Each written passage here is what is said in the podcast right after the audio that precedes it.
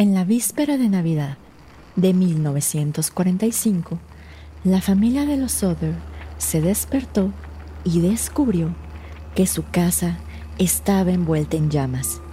Al huir del incendio, los Soder se percataron que cinco de sus hijos estaban desaparecidos. Después de investigar por varios años, los Soder estaban plenamente convencidos que lejos de morir en el fuego, alguien se los había llevado. Mis estimados, muy buenas noches. Les habla Señor Oscuro y hoy hablaremos de la desaparición de los niños Soder.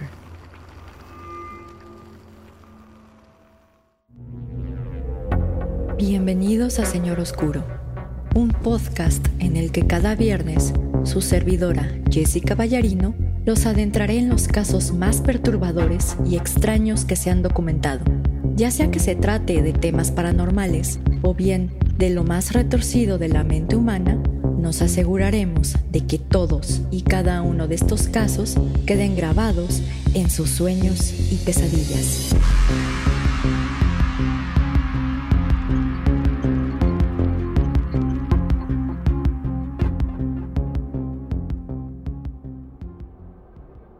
Mis estimados amigos ferales y críptidos domesticados. Muy buenas noches. Les habla Jessica y les doy la bienvenida a un nuevo episodio de Señor Oscuro. Antes de empezar con el episodio de hoy, les tengo dos avisos, un aviso parroquial y un aviso legal. Por todo el mes de marzo, Señor Oscuro se alió con una asociación llamada Reinserta para apoyar el proyecto por una maternidad positiva en prisión. Lo que se busca es beneficiar a 120 mujeres privadas de la libertad mediante la implementación de talleres para que tengan una maternidad positiva, tanto para los hijos que tengan en prisión como para los hijos que tengan fuera. Con este proyecto se busca que cada persona done 120 pesos mexicanos, y a cambio de su donativo, Señor Oscuro les enviará un episodio inédito de Chris Watts, también conocido como el monstruo de Denver. En este episodio hablaremos, como siempre, de los antecedentes de Chris Watts, sus homicidios y finalmente abordaremos los temas paranormales, las apariciones y las psicofonías que aparentemente ocurren en la casa de los Watts ya que parece ser que su esposa y sus dos hijas aún no han podido descansar en paz. Como su nombre lo indica, este episodio será inédito y por ello no saldrá en la programación normal del podcast. Así que si quieren apoyar a una buena causa y tener el caso de Chris Watts narrado al puro estilo de Señor Oscuro, por favor entren a la página web B grande I T diagonal maternidad positiva reinserta y hagan su donativo. Después, manden su comprobante de donativo a nuestras redes sociales o bien a nuestro correo contacto.sroscuro.gmail.com y los anotaremos para mandarles el episodio exclusivo de Chris Watts, el cual saldrá en los primeros días de abril. Ahora bien, y como ya es costumbre, tengo que dar un aviso legal, ya que el contenido de este episodio puede ser sensible para algunas personas, por lo que se recomienda discreción. El episodio de este viernes lo dedicaremos a un caso sin resolver que ocurrió en el estado de West Virginia, en los Estados Unidos de América, en el que, después de un incendio que consumió la totalidad de un hogar, cinco niños desaparecieron sin dejar rastro. Este caso es uno de los más enigmáticos que han existido en toda la historia de los Estados Unidos, el cual, desafortunadamente, aún no ha sido resuelto. Para quien esté escuchando este episodio a través de alguna plataforma o aplicación para escuchar podcast, les aviso que dejaré algunas fotos de este caso en el video que se suba a YouTube, así como en la página de Instagram de Señor Oscuro. Ahora bien, y antes de entrar de lleno al estudio de este caso, necesitamos darles un poco de contexto. Georgius Sodu, después conocido como George Soder, nació en 1895 en Tula, Cerdeña, en Italia. Como tal, no se tiene conocimiento de la infancia de George Soder, principalmente porque él nunca habló de su pasado. Lo que sí sabemos es que en el año de 1908, y cuando tan solo tenía 13 años de edad, George Soder emigró hacia los Estados Unidos de América. Al llegar a este nuevo país, George encontró trabajo como cargador de agua y suministros en las vías del tren de Pensilvania, para posteriormente trasladarse a Smithers en West Virginia y trabajar como conductor de camiones. En esta ciudad, la fortuna le sonrió a George, ya que fundó su propia empresa de traslado de materiales y escombros y también conoció a quien después sería su esposa, una mujer de nombre Jenny Cipriani. Posteriormente, George Souther y Jenny Cipriani se casaron y se mudaron a una casa de dos pisos ubicada en el pueblo de Fayetteville, en West Virginia, donde fueron recibidos con los brazos abiertos por la comunidad de inmigrantes italianos que habitaban en esa zona.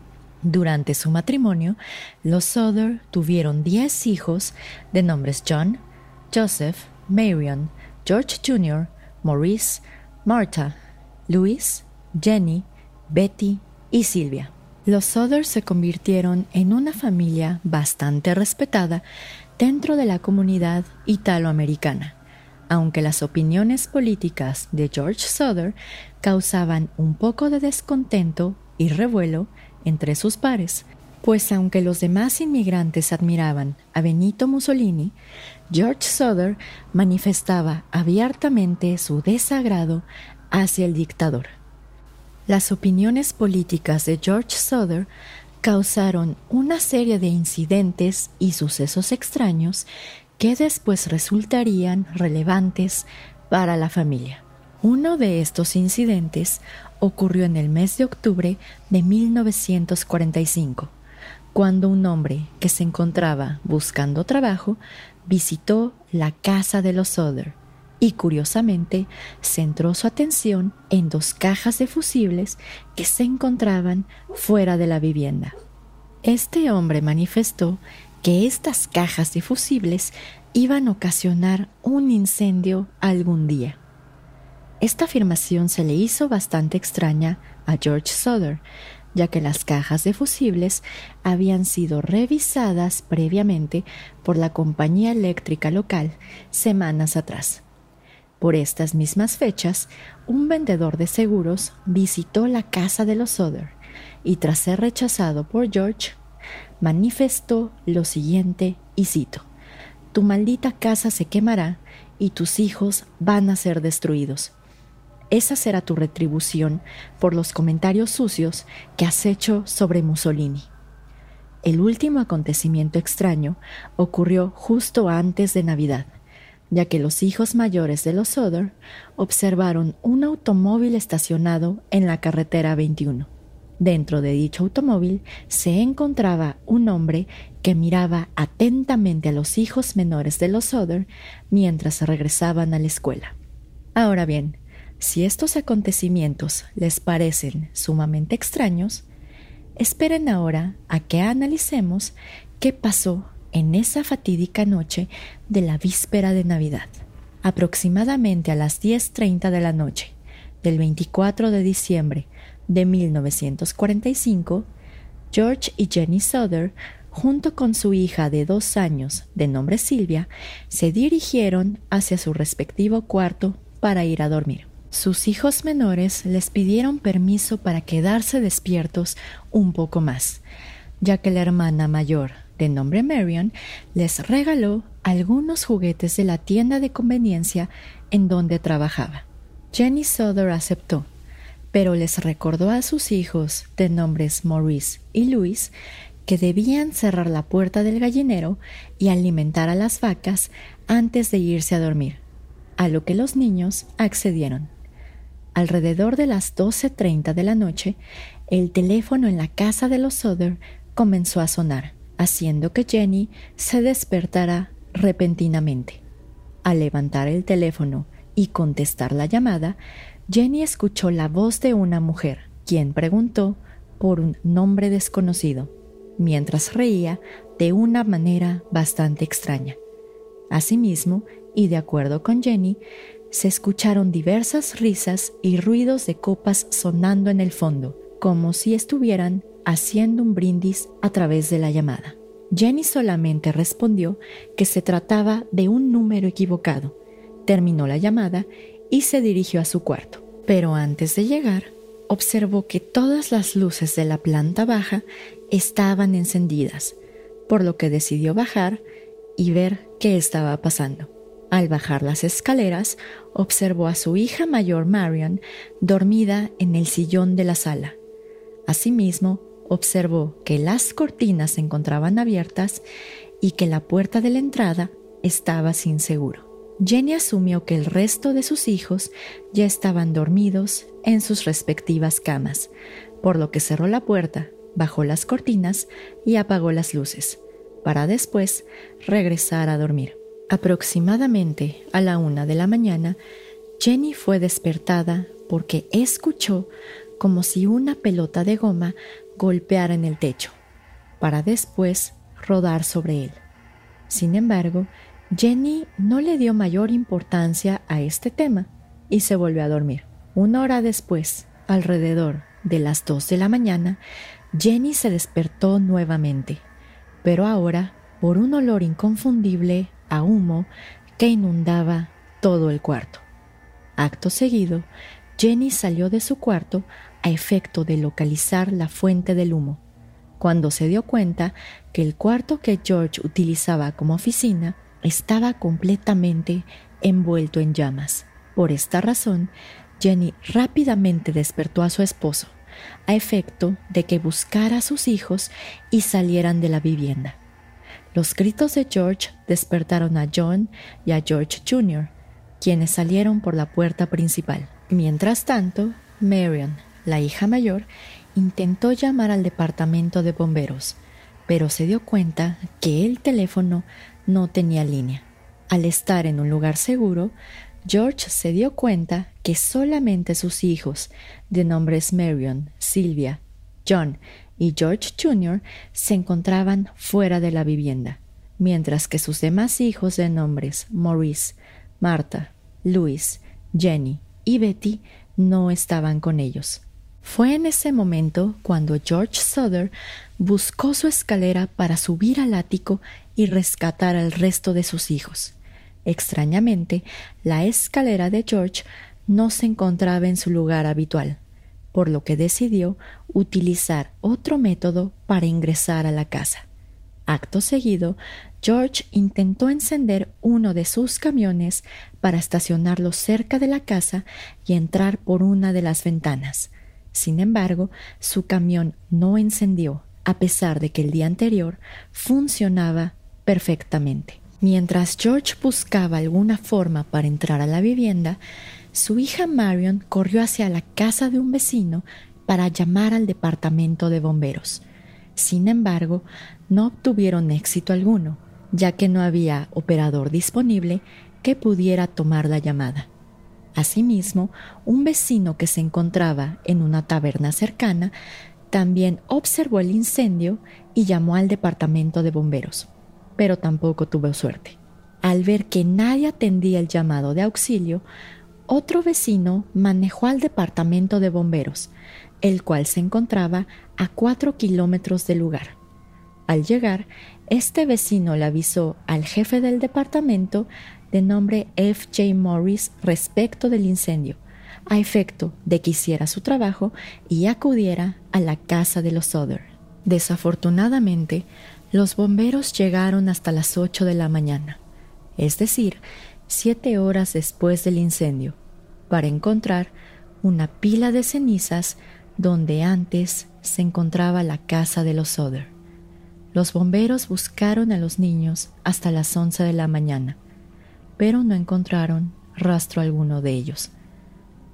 por lo que el jefe del departamento de bomberos concluyó que los cinco niños Soder perecieron entre las llamas y que el fuego fue tan caliente que pudo cremar sus huesos. Derivado de lo anterior, el 30 de diciembre de 1945, un médico forense del Palacio de Justicia del condado de Fayetteville llenó cinco certificados de defunción correspondientes a los siguientes niños de la familia Soder. Maurice, de 14 años, Marta, de 12 años, Luis, de 9 años, Jenny, de 8 años, y Betty, de 5 años.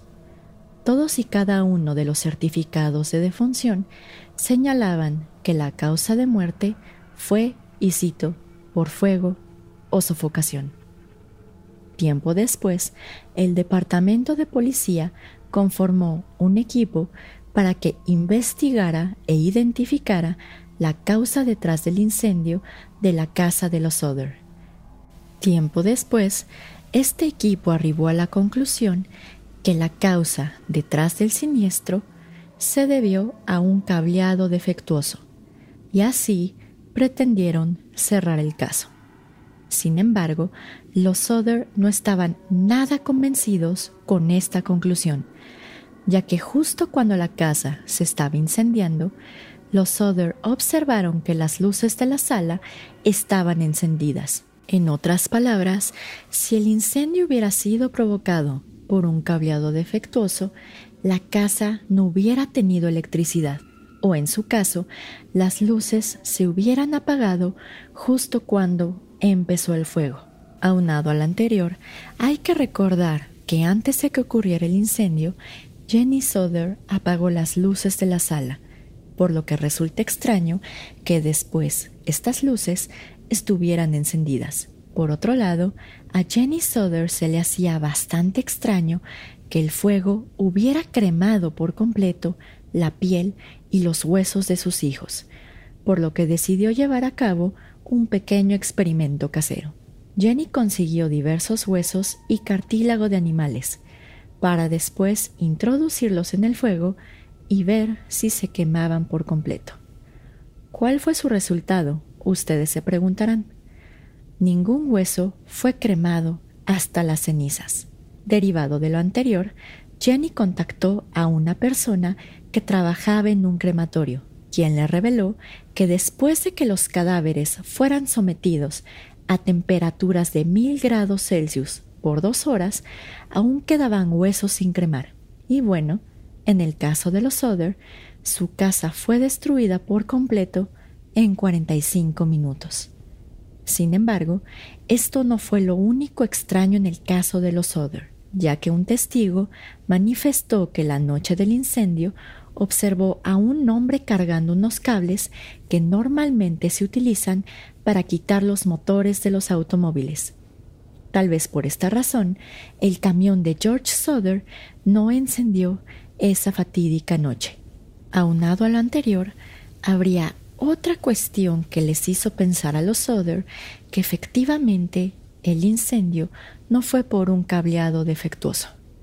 Un día, la familia Soder visitó el sitio del incendio en cuestión, cuando su hija más pequeña, de nombre Silvia, se encontró en el patio un objeto hecho de una goma dura.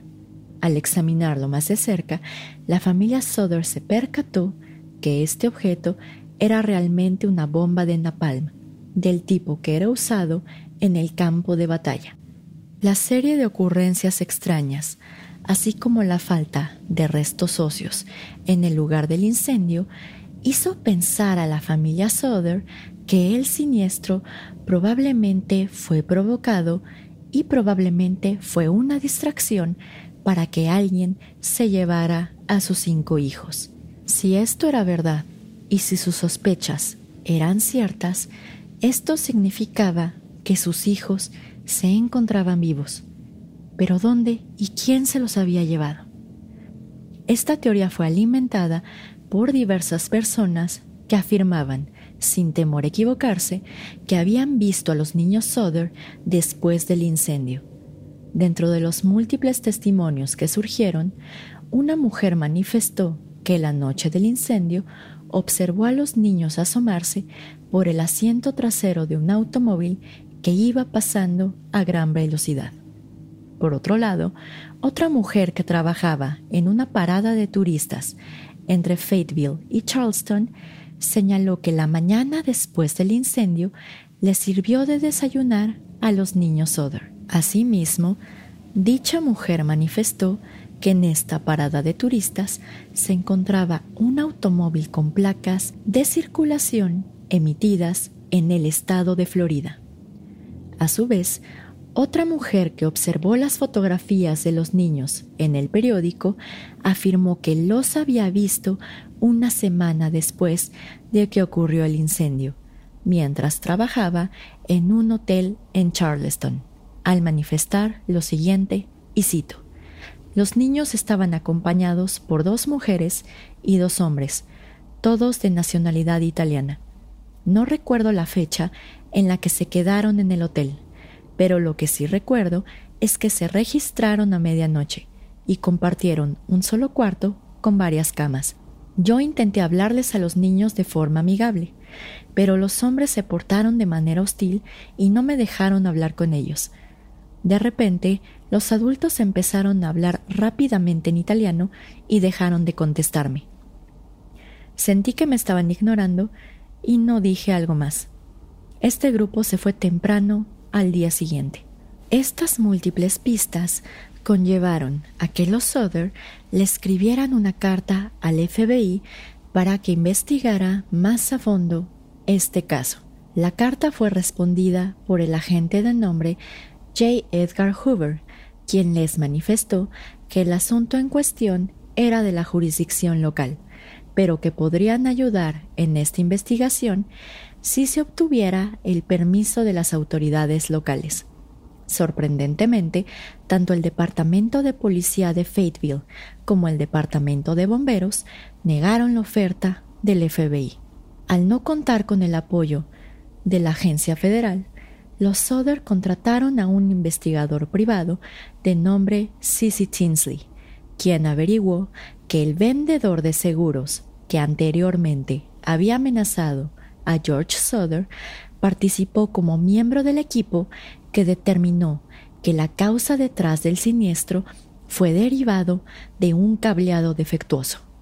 Asimismo, también descubrió que a pesar de que no se habían encontrado restos humanos en el lugar del incendio, el jefe del departamento de bomberos, de nombre F. J. Morris, encontró un corazón entre las cenizas, el cual ocultó en una caja de dinamita y lo enterró en el lugar del incendio. Tinsley convenció a Morris para que le enseñara el lugar donde enterró el corazón el cual fue desenterrado y llevado de inmediato al director de una funeraria. El director concluyó que el órgano encontrado no era un corazón y mucho menos pertenecía a un ser humano, sino más bien se trataba del hígado de una res, el cual no había sido alcanzado por el fuego. Supuestamente, el jefe del departamento de bomberos decidió enterrar este órgano con la finalidad de que la familia Soder lo encontrara y así creyera que pertenecía a alguno de sus hijos, para que así dejaran de buscar de una vez por todas. En los siguientes años, las pistas respecto del paradero de los cinco niños continuaron. En una ocasión, George Soder observó en un periódico la fotografía de unos estudiantes en Nueva York y estaba plenamente convencido que uno de ellos era su hija Betty. Por esta razón, George manejó hasta Manhattan en búsqueda de su hija, pero la escuela se negó a darle informes. Posteriormente, en agosto de 1949, los Soder contrataron a un patólogo de nombre Oscar B. Hunter y se trasladaron al lugar del incendio para inspeccionarlo nuevamente. Durante la excavación se encontraron algunas monedas, parte de un diccionario quemado y algunos huesos correspondientes a una vértebra humana. Estos restos óseos fueron enviados a Marshall T. Newman, un especialista que en ese momento trabajaba en el Instituto Smithsoniano. El reporte emitido por el citado instituto reveló que los restos óseos encontrados pertenecían a la vértebra lumbar de una persona entre 16 a 22 años de edad. Sin embargo, el mayor de los niños Soder, que desapareció, tenía 14 años, por lo que estos restos no correspondían a esta persona. Asimismo, los huesos encontrados no mostraban evidencia alguna de que fueran expuestos al fuego, por lo que se concluyó que estas vértebras no pertenecían a alguno de los niños Soder. Este reporte, emitido por el Instituto Smithsoniano, provocó dos audiencias en el Capitolio de Charleston, en las que el gobernador Oki L. Patterson y el superintendente de la Policía Estatal W. E. Burchett le manifestaron a los Soder que su búsqueda no tenía esperanza, y así cerraron oficialmente el caso.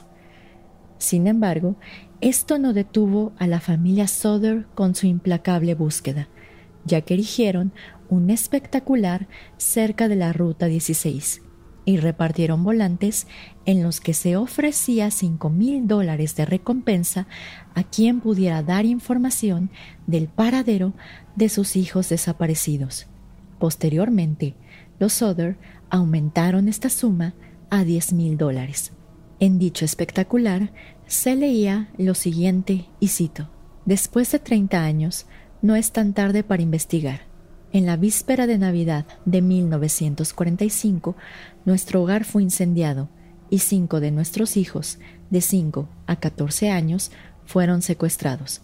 Los oficiales determinaron que fue cableado defectuoso, aunque las luces seguían prendidas después de que empezó el fuego. El reporte oficial establece que los niños murieron en el incendio. Sin embargo, no se encontraron huesos en los residuos y no había olor a carne quemada durante o después del fuego. ¿Cuál fue el motivo de los oficiales de la ley involucrados?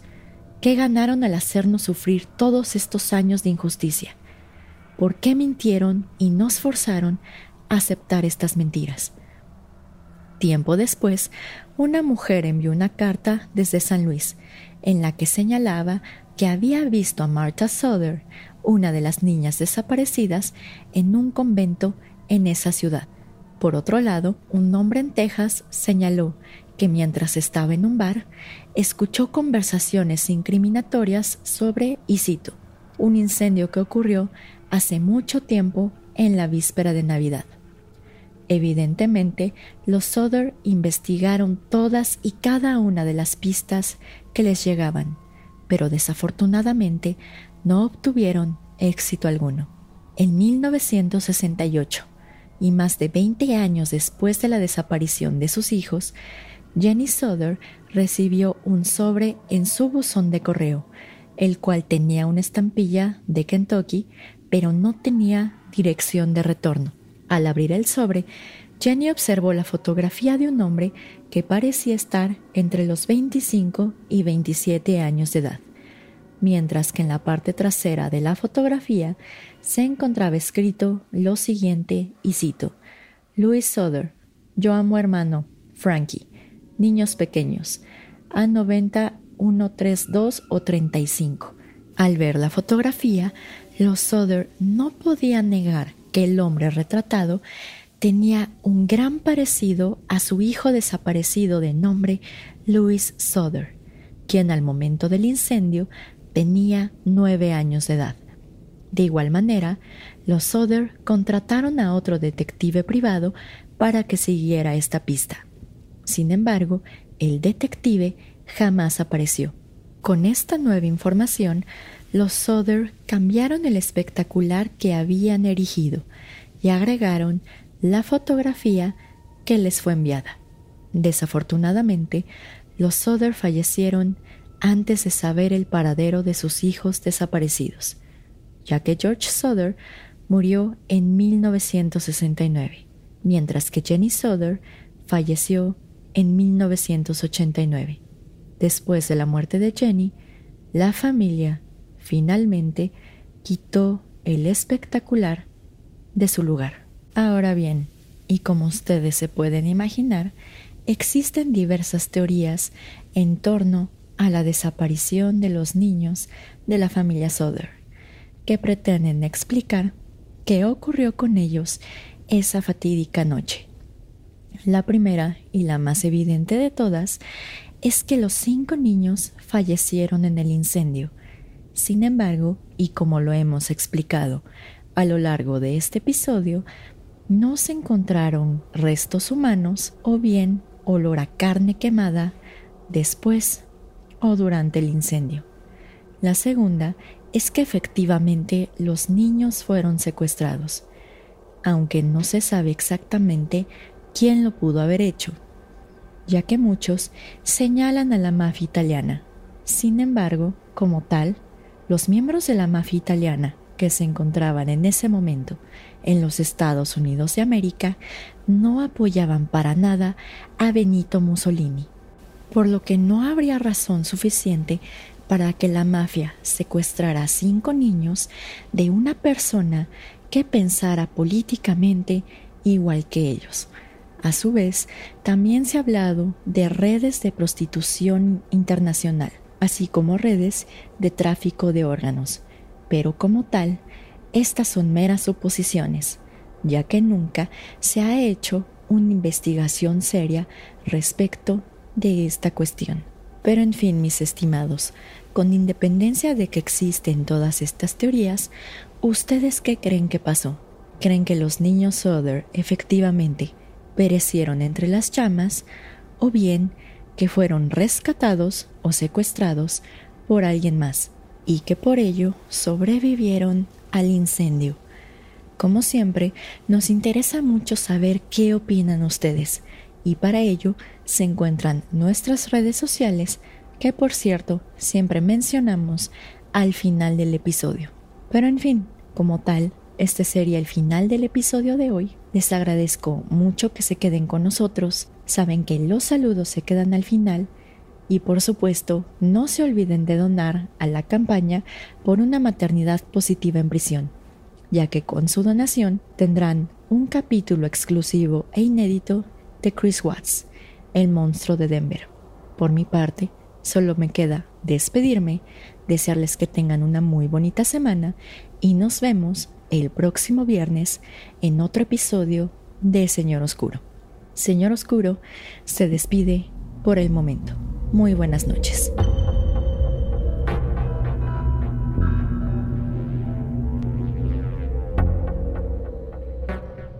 Gracias a todos por escuchar el episodio de hoy. Esta vez fue viernes de un caso sin resolver y qué mejor que hablar del caso de los niños Soder.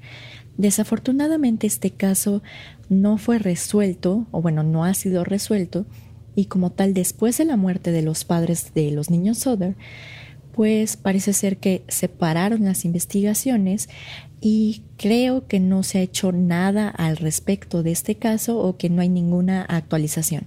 Si les gustó mucho el episodio de hoy, saben que nos pueden buscar y seguir en nuestras redes sociales para que no se pierdan nada de nuevos estrenos o episodios. Y al respecto, nos encontramos en Facebook, en la página web www.facebook.com diagonal mrs oscuro.